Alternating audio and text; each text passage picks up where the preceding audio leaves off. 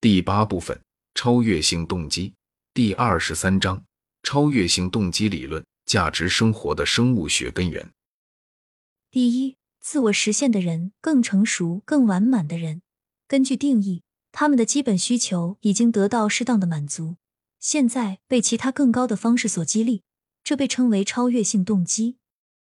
根据定义，自我实现的人，所有的基本需求、归属感。情感受到尊重和自我尊重都已得到满足，也就是说，他们有归属感和扎根感，他们对爱的需求得到满足，他们有朋友，他们感到被爱，他们在生活中有一定地位，得到了别人的尊重，他们有合理的价值感和自尊感。反过来，就这些基本需求受挫的意义上，或是病理学的意义上来说，他们不会感到忧心忡忡、不安全、不踏实。不会感到孤独、排斥、无根或孤立，不会觉得不被爱、被拒绝或无必要，不觉得受人鄙视和看不起，不觉得不值得，也不会有严重的自卑感或毫无价值感。当然，这也可以用其他方式表达，这个我也提及过。例如，既然基本的需要被认为是人类的唯一动机，因此对于自我实现的人而言，他们是无动机的，这是为了使这些人与东方哲学的健康观相一致，认为健康是奋斗、欲望或欲求的超越。罗马斯多葛派也有类似的观点。也可以将自我实现的人描述为在表达而不是应对，并强调他们是自发的、自然的，他们比其他人更容易成为自己。这种说法还有另外一个有用之处。它与神经官能症的观点一致，即神经官能症是一种可以理解的应对机制，是一种合理的努力，以满足一种更深层的、更内在的、更生物学的自我的需求。在特定的研究语境中，每一个短语都有它自己的操作用途，但同样正确的是，出于某些目的，最好问这样的问题：是什么激励着自我实现的人？自我实现的心理动力学是什么？是什么使他行动和奋斗？是什么驱使着这样的人？是什么吸引他？他希望得到什么？是什么使他生气？使他现身？使他悲伤？他忠于什么？致力于什么？他看重什么？渴望什么？需要什么？他会为什么而死或活着？显然，我们必须立即区分这两种动机：一种是自我实现水平以下的普通动机，也就是说，出于人的基本需求；而另一种人所有的基本需求都已得到满足，因此是通过更高的动机受到激励。将自我实现者的这些更高的动机和需求称为超越性需求是很方便的，同时也区分了动机的类别。现在我更清楚地认识到。满足基本需求并不是超越性动机的充分条件，尽管它可能是必要的先决条件。在我的个体受试者中，明显的基本需求满足与存在性神经官能症是相容的。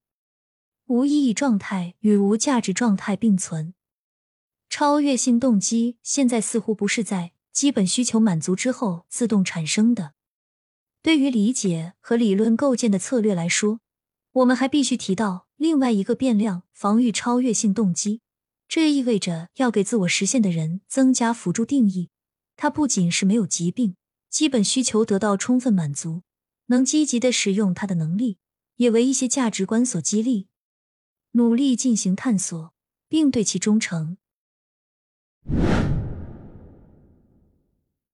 二，所有这些人都全身心的投入到自己身外的任务。召唤职业和所爱的工作之中。通过直接审视那些实现自我的人，我发现，在所有情况下，至少在我们的文化中，他们都是有奉献精神的人，致力于自我之外的某种职业职责或心爱的工作。一般来说，这种奉献是如此明显，以至于人们可以用职业使命来描述他们对工作的热情、无私和深刻的感情。我们甚至可以使用“命运”这个词。我有时甚至会将其与宗教意义上的奉献相并列，在某种意义上把自己奉献或献身于某种圣坛，以完成某种特定的任务，某种超越自己、超越自我的事业，某种不仅仅是自私的东西，某种非个人的东西。我想就命运的概念多说一些。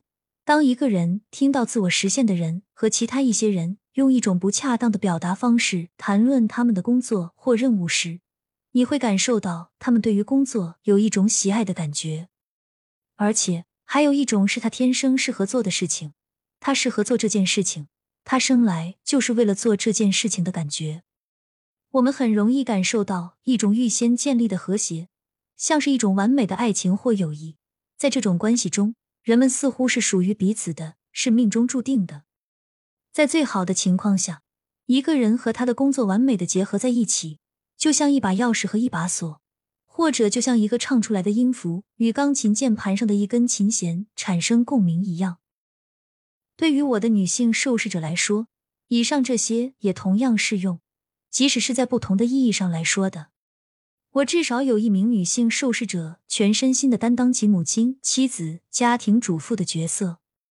她的职业，人们可以很合理的这样称呼她，是抚养她的孩子，使她的丈夫幸福，在一个人际关系网中把一大群亲戚维系在一起。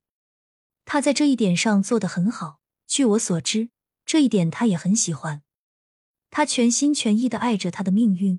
就我所知，他从来没有渴望过任何别的东西，并且在这一过程中很好的发挥了他的全部才能。其他女性受试者有家庭生活和家庭以外的职业工作的各种组合，这可能产生同样的奉献感，同时感知到既心爱的也重要和值得做的事情。在一些女性中。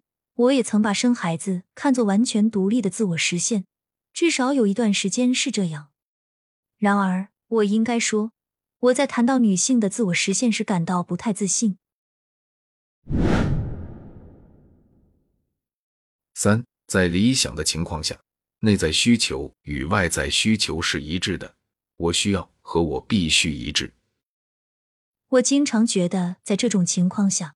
自己可以把两种因素分离或合住、融合或进行化学反应，创造一个统一的二元性。而这两组决定因素可以各自独立，有时候也确实产生了这种变化。